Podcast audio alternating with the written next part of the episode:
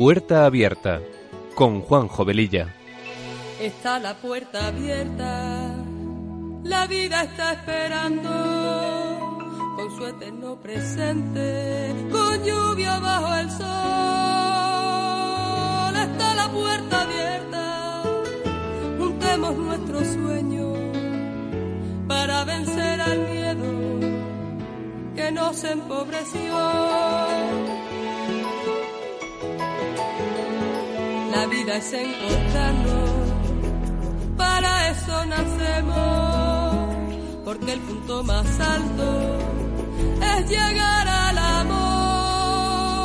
Y no hay amor de uno, solo hay amor de todos.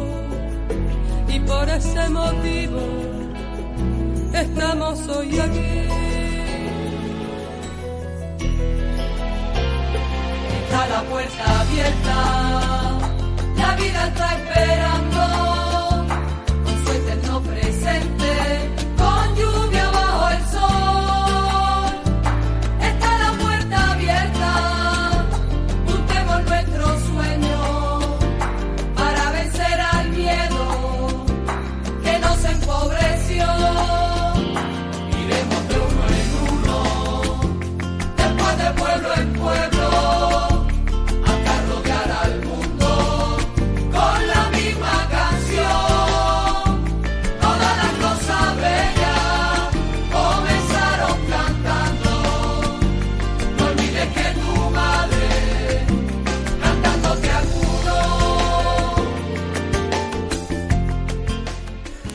Queridos amigos de Radio María, muy buenas tardes. Comenzamos este programa de Puerta Abierta que se emite los sábados de 3 a 4 de la tarde con una frecuencia quincenal.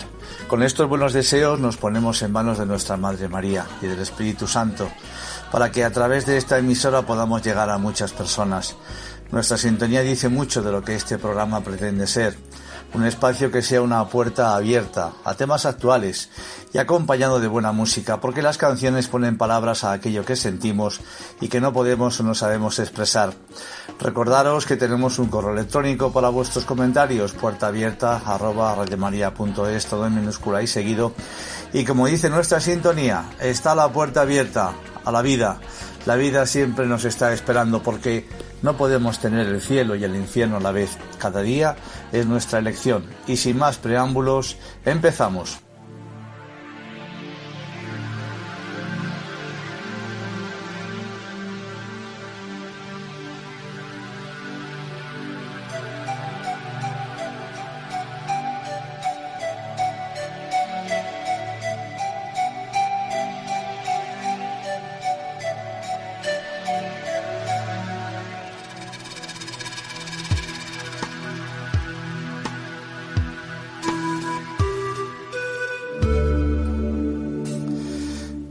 Estamos ya un pasito de la Navidad y hoy lo primero que queremos hacer es eh, dar las gracias a todos los oyentes que seguís este programa y a todos aquellos que además nos escribís a través de cartas o emails haciéndonos seguir vuestros comentarios, preguntas, etcétera. La verdad es que de esta forma todos aprendemos de todos y eso es precioso.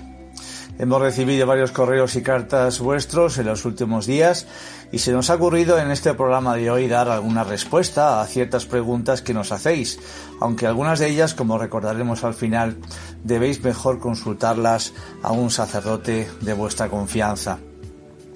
Bien, pues uno de los emails es de unas monjitas de clausura del convento de la Encarnación de Osuna, otro de ellos aclarándonos que aquello que hablamos sobre la confesión, pues un oyente nos comunica que la confesión por teléfono eh, pues es inviable.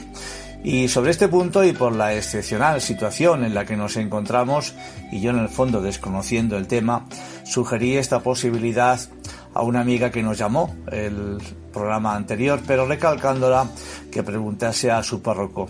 Su problema era que llevaba casi todo este año sin salir de casa por enfermedad. Yo he estado indagando sobre esto y la verdad es que es una pregunta que se ha producido en bastantes entornos, pero al final la Iglesia ha confirmado que este sacramento ha de ser presencial y que sí puede ser recomendable una conversación telefónica con un sacerdote para contarle nuestras aflicciones, pero sin sacramento. También hemos recibido otro correo comentando el significado de la frase del credo aclarando lo que significa esa frase que comentamos también en el programa anterior y descendió a los infiernos. Expresión que, bueno, pues eh, comentamos y, hoy quisiéramos poner un poco más de luz a esto porque además mm, creemos que es muy interesante. Cuando decimos en el credo, Cristo, nuestro Señor Jesucristo, fue crucificado, muerto y sepultado y descendió a los infiernos, pues mirar que este credo, esta parte del credo, eh, fue formulada en el siglo V y se refiere al descenso del alma de Cristo ya separada del cuerpo por la muerte, al lugar que también se llama Seol o Hades. El cuarto concilio de Letrán en 1215 definió esta doctrina de fe. En este caso, infierno no se refiere al lugar de los condenados, sino que es el lugar de espera de las almas de los justos de la era precristiana. Se presupone, por tanto, que antes de la resurrección ellos permanecieron en la morada de los muertos. Es el primer sentido que dio la predicación apostólica al descenso de Jesús a los infiernos. Jesús conoció la muerte como todos los hombres y se reunió con ellos en su morada, pero ha descendido como Salvador, proclamando la buena nueva a los espíritus que estaban allí retenidos y entre la multitud de justos que esperaban la salvación estaban pues muchos hombres buenos, como por ejemplo eh, San José, los patriarcas, los profetas, etc. Todos aquellos que murieron en paz con Dios y todos necesitaban, como nosotros, la salvación de Cristo para poder ir al cielo, que hasta ese momento estaba cerrado a cal y canto por el pecado de nuestros primeros padres, Adán y Eva. Hay una antigua homilía sobre el sábado santo de la que se desconoce su autor, pero que es una verdadera reliquia, y dice así Cristo quiere visitar a los que yacen sumergidos en las tinieblas y en las sombras de la muerte. Dios y su Hijo van a liberar de los dolores de la muerte a Adán, que está cautivo, y a Eva, que está cautiva con él. Y tomándolo de la mano lo levanta diciéndole, Despierta tú que duermes, levántate de entre los muertos, y te iluminará Cristo. Yo soy tu Dios, que por ti me hice hijo tuyo, por ti y por todos estos que habían de nacer de ti. Despierta tú que duermes, porque yo no te he creado para que estuvieras preso en la región de los muertos. Levántate de entre los muertos, yo soy la vida de los que han muerto. Es un texto, como veis, precioso. Y después de todo esto decimos que Cristo ha vencido a la muerte. Es que es el, lo más importante que ha sucedido en la historia de la humanidad. Y si Cristo fue capaz de bajar al infierno, también llamado Seol o Hades, como ya hemos dicho, para rescatar a los justos que allí estaban retenidos, para darles vida eterna, Él también puede rescatarnos en nuestro día a día de nuestros propios infiernos, a donde nos lleva el demonio a través de sus engaños. ¿Cuántas veces oímos decir en nuestro entorno que mi vida es un infierno por diversos motivos? También tenemos que recordar que hay dos tipos de muertes, la muerte física que todos conocemos y también la muerte óntica, que es quizás un poco más desconocida y que es la muerte del ser. Sobre esto vamos a escuchar a continuación unas palabras de Kiko Argüello, iniciador del Camino Neocatecumenal, sacadas de una entrevista que le hicieron en febrero del año 2003 en la cadena de televisión EWTN. Adelante. O sea que el Espíritu Santo, eh, porque nosotros decimos que el hombre en el fondo tiene una muerte óntica, su ser, el ser del hombre está muerto por el pecado original. Porque el pecado original consiste en que el demonio a nuestros primeros padres les engañó diciéndoles que por qué tienen que, que obedecer a Dios, o sea, que es mejor que, ellos son Dios, ellos son Dios, o sea, el, ser Dios, o sea, que en el fondo el, árbol de la ciencia del bien y del mal, que es como un símbolo, es muy importante, es algo que todo hombre experimenta en la vida. O sea, el demonio nos sugiere, que existe realmente, a través de pensamientos, nos dice en el fondo que la prueba de que Dios no es amor, de que no nos ama, es que nos limita. ¿Ves? Te prohíbe comer este árbol. Y te prohíbe porque es celoso, te castra. ¿Entiendes? Entonces eso lo cree. Entonces, si tú comes, si tú trans- transgredes, ¿eh? si tú, por ejemplo, eh, a lo mejor te gusta la mujer de otro amigo, de un amigo, ¿eh? y ahí te encuentras frente como el árbol, el árbol del bien y del mal. El demonio te dice, pero ¿por qué no pecas con ella? Te la quieres, te gusta, os gustáis, pero sabes que te ha dicho el Señor, no adulterarás. Pero el demonio te dice, ¿quién te ha dicho? Ves, te está castrando Dios. Come, adultera y serás libre. es la moda, todo el mundo Y serás libre, serás libre, serás libre, serás Dios, serás Dios. Esto de ser Dios, de ser Dios, ¿no? Le parece al hombre es como un engaño profundo. Lo- entonces comió del árbol, pero el Señor dijo, no comas porque morirás. Morirás. Entonces, ¿cuál es la muerte que comió y murió? ¿Qué muerte es la que el hombre recibe cuando mata a Dios en su vida? La muerte de, de su ser más profundo. Porque yo soy persona porque alguien me, me ha creado, ¿no? La palabra persona viene de la raíz griega, significa, viene del personaje de una, de una obra de teatro.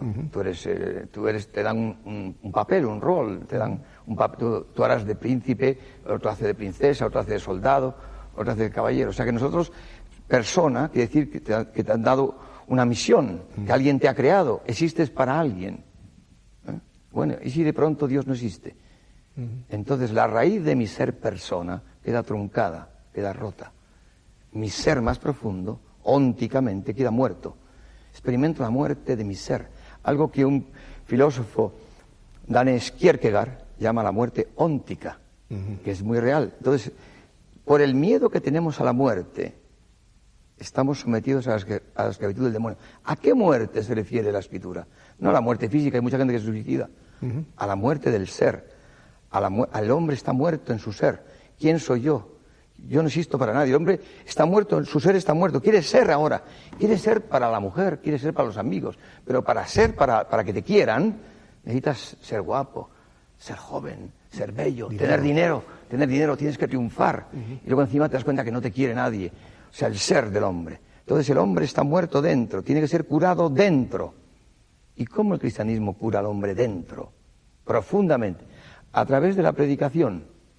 Dice San Pablo que Dios ha querido salvar al hombre a través de la necedad de la predicación. Porque lo que anuncia el cristianismo es una noticia. Una noticia. Pero no es una noticia cultural, no es, una es un hecho. Nosotros ponemos el ejemplo, es como si mañana tú se ha muerto un tío tuyo en Brasil y te ha dejado en testamento 50 millones de dólares, por ejemplo, o mil millones de dólares, una, cifra enorme. Es un simple ejemplo. Esto... Es un ejemplo, mil millones de dólares. Y te está buscando, Y yo aquí en, aquí en Madrid, ¿qué te parece? y la banca te está buscando, están buscando a este hombre multimillonario y mandan a dos personas a buscarlo a Madrid. ¿no? Imagínate que llegan a dos personas y te dicen la noticia, una noticia con la boca. Le han dejado en testamento cin- eh, mil millones de dólares. Es una noticia que te han dicho. ¿Mm? Esto es la- porque eso, la fe viene por la predicación de una noticia.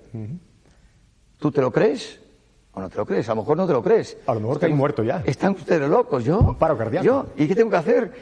Si te la crees, dirás, ¿qué tengo que hacer? Claro, Y claro. te dirán, vaya usted a la banca, razone Firme. usted, firme usted que, y recibirá usted todos estos millones. Bueno, pues lo que ha hecho Jesucristo por nosotros nos ha dejado un testamento, algo que vale mucho más Hombre. que mil millones de dólares. La vida eterna. ¿Eh? Entonces, hemos hablado de muerte óntica, muerte del ser, y vida eterna. Entonces, Cristo ha muerto por ti y por mí para que podamos, eh, y ha resucitado por ti y por mí, para tener vida inmortal. Y esa vida inmortal, ¿cuándo llega a ti? Entonces yo te anuncio a ti una noticia, llego lo mismo que los mil millones, te digo, ¿tú sabes? Dios se ha dado cuenta de que estás hecho polvo, te has divorciado tres veces, estás eh, sufriendo tantísimo, estuviste eh, en tiempo alcoholizado porque tuviste unas crisis enormes, todo producto de tus conflictos internos. Bueno, pues yo te voy a decir una noticia. Cristo te ha dejado en testamento vida eterna. Puedes tener ahora, no morirás, nunca. Tú no morirás. Cristo ha resucitado para ti y te va a dar la vida eterna ahora. ¿Lo crees? Imagínate que tú lo crees y me dices, como decían a San Pedro, ¿y qué tengo que hacer? ¿Qué tenemos que hacer? Lo mismo que lo del banco. Y dice San Pedro, haceos bautizar y recibiréis el Espíritu Santo. Entonces, ¿cómo llega a ti esa vida eterna? Pues si tú crees que Cristo ha muerto por tus pecados, porque tiene primero que purificarte de todos tus pecados, Cristo. Porque si no, el Espíritu Santo no puede venir dentro de ti. Claro, lo que, dice Pablo, está- lo que dice Pablo, que en la cruz clavó la nota de cargo que había contra nosotros, o sea, liquidó la cuenta. Dios no puede estar donde está el pecado. Claro. ¿no? Entonces, primero Cristo te tiene que purificar. Él pagó la cuenta por tus pecados. Tú crees, le das tus pecados a Cristo. Le das tus pecados a Cristo. Cristo los sufre el castigo que tú tienes que tener. Lo sufre por ti y gratis recibes el perdón de tus pecados. Y mediante el bautismo, el perdón de tus pecados, el Espíritu Santo. viene a ti. ¿Y qué es el Espíritu Santo? Pero lo que decía antes de mi testimonio, el Espíritu de Cristo entrando dentro de ti te da testimonio de que Dios te ama, de que no, no morirás. Estás habitado por el Espíritu Santo, inhabitado por la Santísima Trinidad. No estás nunca más solo. Bien, yo creo que son palabras muy ilustrativas y creo que eh, a todos nos puede venir bien recordar todo esto. Por otra parte, el Evangelio de San Mateo del pasado miércoles 4 es precioso. Venid a mí todos los que estéis cansados y agobiados, que yo os aliviaré. Porque la misión de Jesús no es otra que la de aliviar el sufrimiento. Él se ofrece como descanso y liberación para quienes se sienten abatidos y sin fuerzas. Es el amor y la compasión generosa ante la debilidad y el sufrimiento humano lo que le constituya internamente. También hemos recibido varias cartas en las que nos comunicáis vuestros problemas y una de ellas es eh, de una oyente del pasado programa, Virginia, en la que cuenta el sufrimiento que tiene por su hijo de 22 años que padece una enfermedad grave, para la que de momento no hay ningún tratamiento. Ella cree que Dios no la escucha y pregunta cómo debe hacer para ser escuchada. Comenta que su marido ha perdido la fe, pero ella sigue perseverando, pero que hay días que siente que le faltan las fuerzas. Evidentemente, el sufrimiento es un gran misterio y las preguntas que ella nos hace son humanamente difíciles de contestar. Tampoco pretendemos que este programa sea un lugar para dar lecciones ni consejos a nadie, entre otras cosas porque mm, yo, desde luego, que soy el que habla, no estoy capacitado. Y aunque el Espíritu Santo hace una grandísima labor, entendemos que estos temas deben ser comentados mejor con un sacerdote amigo que conozca y valore toda la situación, la situación que existe y no solo pues eh, la punta del iceberg, como se suele decir. Es fácil caer en la tentación del demonio de aquello de por qué a otros Dios les ha salvado y a tu hijo no, o la de si Dios es tan bueno, ¿cómo admite la enfermedad de tu hijo? etcétera, etcétera. Porque evidentemente a nadie nos gusta sufrir, no estamos preparados para el sufrimiento, pero sí es cierto que con Cristo al lado el sufrimiento salva y nos da la oportunidad de acercarnos a Dios y experimentar su cercanía, que en el fondo de nuestro corazón es verdaderamente lo único que queremos y necesitamos. Aunque no seamos de todo conscientes de esto, porque muchas veces buscamos la felicidad, como se suele decir, en los cubos de basura. Sabemos que todos los santos fueron también pecadores y que también tuvieron que pasar por el sufrimiento. Hay que recordar que ninguno de los doce discípulos de Jesús murieron de muerte natural, excepto San Juan. Los demás fueron mártires porque no hay amor sin sufrimiento, ni sufrimiento sin amor. Y verdaderamente la respuesta al sufrimiento humano está en Cristo crucificado. Es la única respuesta, lo que Él hizo por amor por cada uno de nosotros es verdaderamente impresionante. También hay otra carta de Encarna, otra oyente, con una infancia muy complicada, con parálisis infantil, y piensa quizá equivocadamente que Dios no actúa con todos por igual, pero que no pierde la esperanza de que algo bueno le suceda cualquier día. Pero es que eso también es otro engaño demoníaco, porque Dios nos quiere a todos por igual, y esto es un hecho desde el momento en que en la cruz clamó al cielo ese perdónalos en el que nos encontramos todos, los que estuvieron antes, los que estaban en ese momento, los que estamos ahora y los que estarán mañana, porque Dios no crea a nadie para su perdición, todo lo contrario, Él nos crea para que, de hecho, en este mundo, aun cuando estemos en condiciones muchas veces adversas, de sufrimiento, de, enfermedad, de problemas, etcétera, que con Él, con Él podamos ser felices a pesar de encontrarnos en esas situaciones. Y tenemos, por supuesto, infinidad de testimonios de personas que han encontrado la paz, inclusive en estas situaciones que humanamente nos incapacitan y nos desbordan. Pero para Dios todos somos únicos e inigualables, pero siempre se nos olvida de que el mal existe. En el Evangelio que hemos citado antes, venid a mí todos los que estáis cansados y agobiados, que yo os aliviaré. Jesús no dice al final que yo os quitaré vuestras dolencias o vuestros problemas, aunque verdaderamente Él tiene poder para hacerlo, ya lo creo que sí, pero actúa según su criterio, según su voluntad, que evidentemente nosotros no podemos comprender en tantísimas ocasiones. En uno de los textos del Evangelio de San Marcos, el que habla sobre la hemorroísa, una mujer que tenía flujos de sangre desde hacía 12 años y se había gastado todo su dinero en médicos y sin provecho alguno, y logra acercarse y llega a tocar a Jesús cuando él está rodeado de muchísima gente que le apretujaba, yo supongo que todos los que estaban alrededor querrían también ser curados de sus enfermedades. Pero en este caso solo queda curada ella. Jesús entonces la dijo, Hija, tu fe te ha salvado. Vete en paz y queda curada de tu enfermedad. Pienso que es una buena reflexión, es una buena moraleja para todos nosotros. Y siempre, como dice el Salmo 41, que además os invito a que lo leáis entero porque es una preciosidad. Espera en Dios que volverás a alabarlo. Bien, y ya en otro orden de cosas, en nuestro anterior programa os prometimos un audio sobre cómo se diseñó la bandera de la Comunidad Económica Europea veréis que en él se habla de la medalla de la Virgen Milagrosa.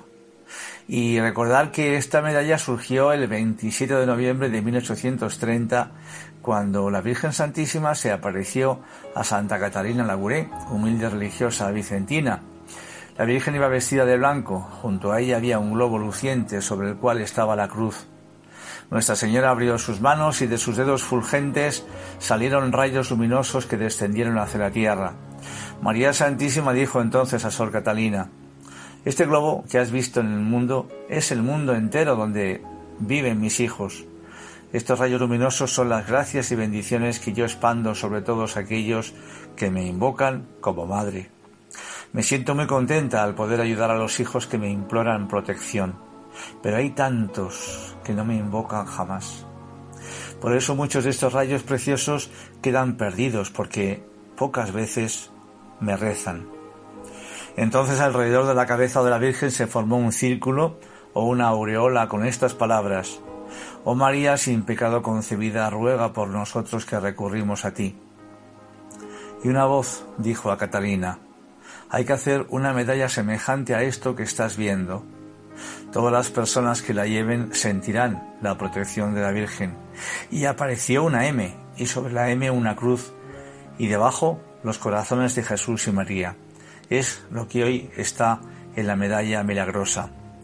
Vamos a escuchar este audio y veremos que nada pasa por casualidad, que mientras que se procuraba hacer una Europa absolutamente laicista, en la que la religión no tuviese prácticamente contenido, siendo Europa pues una fuente de cristiandad a través de tantos siglos, pues la Virgen aquí parece que se cuela en la eh, forma de cómo eh, se realiza, cómo se, crea la bandera de la Comunidad Económica Europea y, y veréis qué curioso. Adelante.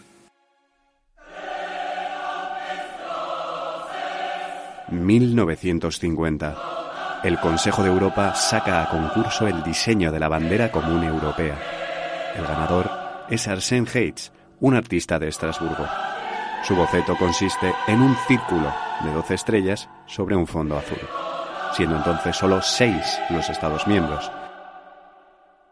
Heitz argumenta que el 12 simbolizaba en la antigüedad la plenitud, por eso el número de estrellas. Pero no es esa la única razón de su inspiración. Católico practicante, Arsène llevaba al cuello la medalla de la Virgen Milagrosa, a la que veneraba. La devoción popular ha querido ver en la Milagrosa a la misteriosa mujer del Apocalipsis, vestida de sol, con la luna bajo sus pies y una corona de doce estrellas sobre su cabeza. O sea que la bandera de la Unión Europea, la misma que ondea en tantísimos edificios públicos, la misma que adorna las matrículas de los vehículos, está inspirada en la corona de la Virgen. Pero todavía hay más. Por motivos de agenda de los jefes de Estado de la época, la sesión solemne en la que oficialmente se adoptó la bandera diseñada por Heitz tuvo lugar el 8 de diciembre de 1955. Repetimos, 8 de diciembre, festividad de la Inmaculada Concepción. ¿Casualidad? ¿Astucias de la historia, como diría Hegel? ¿O un guiño a sus súbditos de la que durante siglos fue considerada la reina de Europa?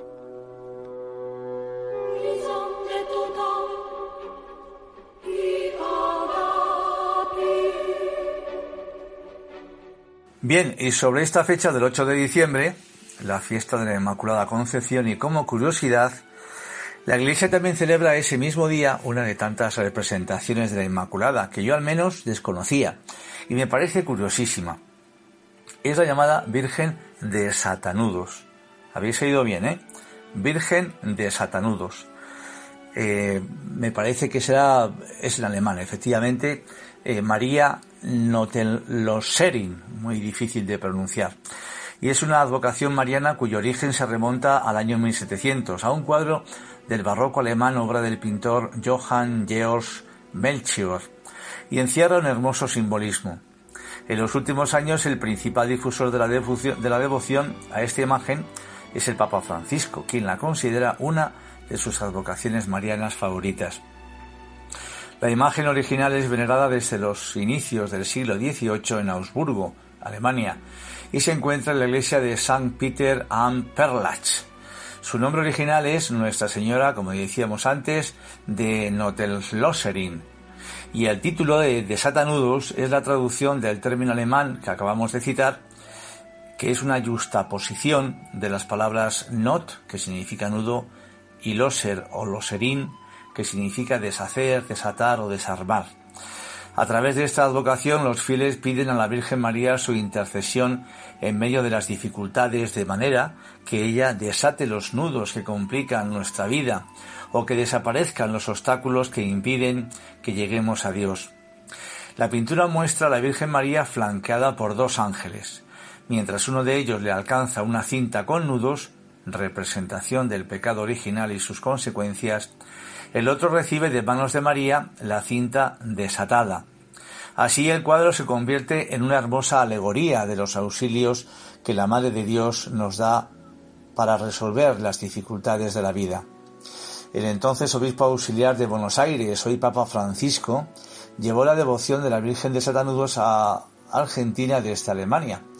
El 8 de diciembre de 1996, en la parroquia de San José de Talar, en Buenos Aires, recibió una copia de la imagen original. Desde entonces, miles de peregrinos acuden a dicha parroquia con el propósito de venerar la imagen y pedir su intercesión. No pocos padres de la Iglesia en su predicación coincidieron con él en afirmar que el nudo de la desobediencia de Eva lo desató la obediencia de María. Lo que ató la Virgen Eva por su falta de fe, lo desató la Virgen María por su fe. Y comparándola con Eva, llaman a María Madre de los Vivientes y afirman con mayor frecuencia que la muerte vino por Eva y la vida vino por María. Y hablando de la concepción de los hijos, en esta preciosa fecha de la Inmaculada Concepción, esos hijos que quedan concebidos en el vientre maternal, vamos a contaros algo ahora precioso, que yo al menos desconocía. Vamos a hablar del microquimerismo. ¿Y qué significa esta palabrita? Pues consiste en la presencia de células originarias de un individuo dentro de otro que le sirve de anfitrión. Cuando surge una nueva vida a través de la placenta, células de la madre entran en el hijo y viceversa, células que son distintas a las de ella y que son para ambos un comienzo de protección y de regeneración, de amarse mutuamente. Una relación análoga a la que, según el magisterio de la Iglesia, tienen el Padre, el Hijo y el Espíritu Santo. Y lejos de ser una conjetura descabellada, el hecho de que se replique esa relación divina en el vientre de cada mujer embarazada tiene lógica, pues los humanos somos desde el seno materno, en palabras del Génesis, imagen y semejanza de Dios. Vamos a hablar de una experta en esta materia, de Christine Marguerite Collier, profesora de Medicina Interna y directora del programa de Salud, Espiritualidad y Religión en la Facultad de Medicina de la Universidad de Michigan, quien expresó recientemente en una entrevista a la revista española Misión unos hallazgos muy importantes y que son muy reconfortantes para todas las madres y especialmente para quienes han perdido hijos en el embarazo o cuyos hijos han fallecido. Y aporta su propio testimonio. Tengo cuatro hijos y en mis embarazos nadie me habló de este bellísimo fenómeno. Si lo hubiera sabido, mi experiencia de la maternidad habría sido muchísimo más sagrada, asegura. Ella ha trasladado sus conocimientos en microquimerismo materno-fetal al campo de la teología mariana, entrando así en un plano de ciencia y teología que implica que células del bebé traspasan la placenta y se establecen en diversas partes del cuerpo de la madre, como ya dijimos antes. Por eso podemos asegurar que Jesús y su madre María estaban unidos desde la encarnación hasta en un nivel celular. Y gracias a estos hallazgos de la ciencia médica y biológica, podemos afirmar que la Virgen no solo llevó al niño en su vientre, sino que las células del mismo Cristo pasaron a su torrente sanguíneo y permanecieron en ella durante toda su vida terrena y hasta hoy, hasta hoy podrían ser parte de su cuerpo. Podríamos decir que la conexión entre María y Jesús es tan magnífica que puede descubrirse en la cueva de Belén, en el Gólgota al pie de la cruz o a través de un microscopio.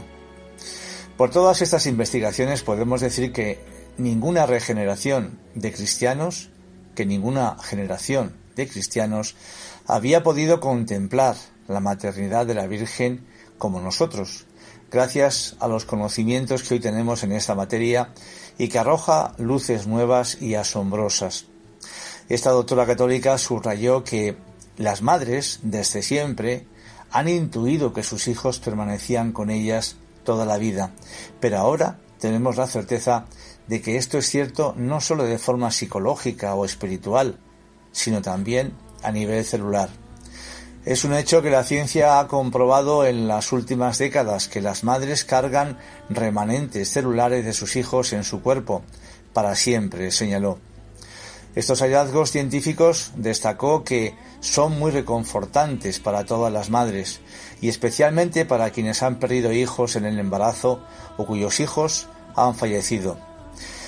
Para esta doctora estadounidense, estos descubrimientos de la ciencia evidencian que nuestro Señor redimió cada etapa de nuestra existencia y cada célula de nuestro cuerpo.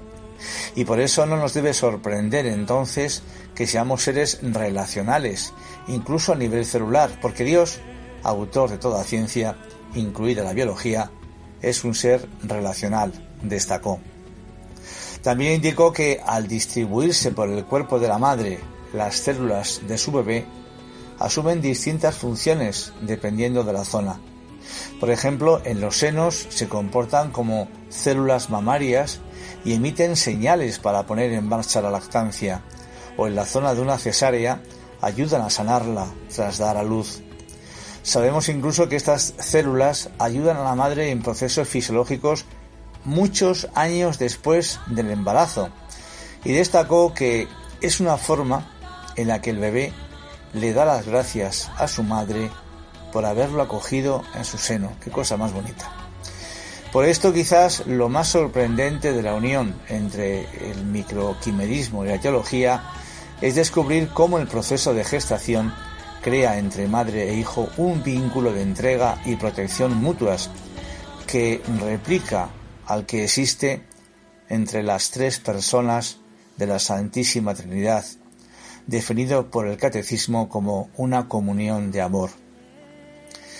Evidentemente, a mí todo esto me parece bellísimo y pienso que en todas las madres que han querido abortar a sus hijos o deshacerse de ellos, que estos niños en cambio jamás se separarán de sus madres porque han dejado en ellas un sello celular que las podrá mitigar en el futuro, por ejemplo, enfermedades u otras situaciones, y que este sello madre-hijo jamás desaparecerá. Podemos afirmar entonces que empezamos a ser redimidos ya desde la concepción en el vientre de nuestra madre, y sabemos que cuando llamamos Madre de Dios a la Santísima Virgen, su maternidad tiene también una preciosa hondura científica. Por eso, al mirar el Belén de nuestra casa esta Navidad, podemos contemplar con nuestro asombro la grandeza de cómo María, tan unida a su Hijo, guardaba en su corazón la historia del unigénito de Dios y en su cuerpo e incluso sus células humanas. Y que cuando llamamos madre a María, verdaderamente es nuestra madre, porque a través de la Sagrada Comunión estamos no solamente recibiendo el cuerpo de Cristo con sus células, sino también las células de María que Jesús lleva dentro de sí. Vamos a escuchar ahora una preciosa canción titulada Canta por la vida.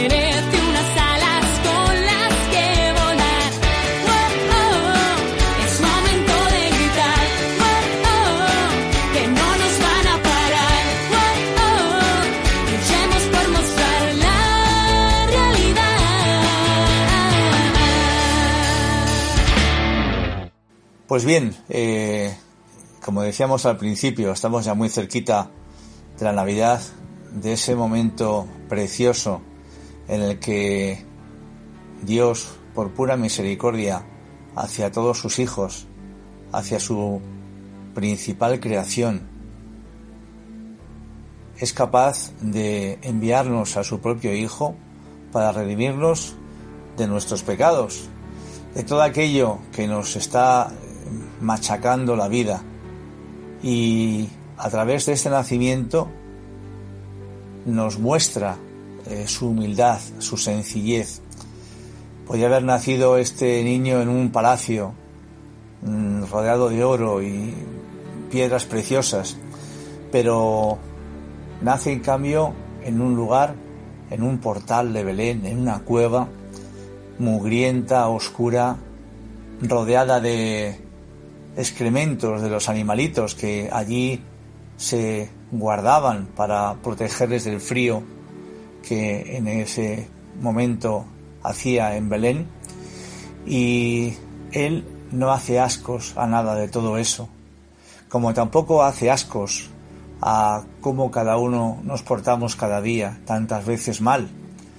Él sabe cómo somos, eh, sabe que somos débiles, que somos frágiles, que estamos constantemente tentados por, por el demonio, que constantemente nos quiere hacer, como se suele decir, la Pascua. Pero detrás de todo esto, Él siempre tendrá la última palabra.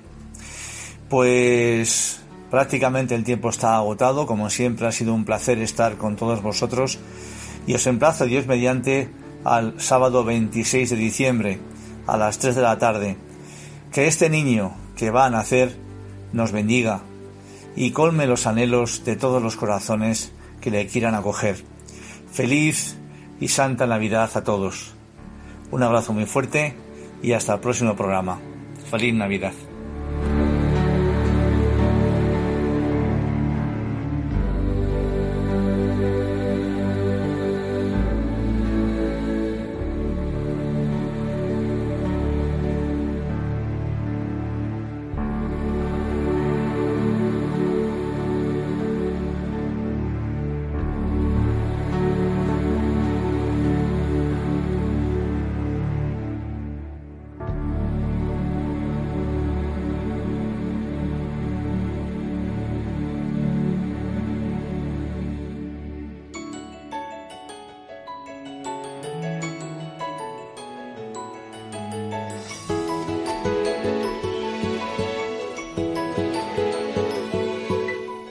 Y así termina Puerta Abierta, un programa dirigido por Juan Jovelilla. Está la puerta abierta, la vida está esperando, con su eterno presente, con lluvia bajo el sol. Está la puerta abierta, juntemos nuestro sueño para vencer al miedo que nos empobreció. La vida es encontrarnos, para eso nacemos, porque el punto más alto es llegar al amor y no hay amor de uno, solo hay amor de todos y por ese motivo estamos hoy aquí.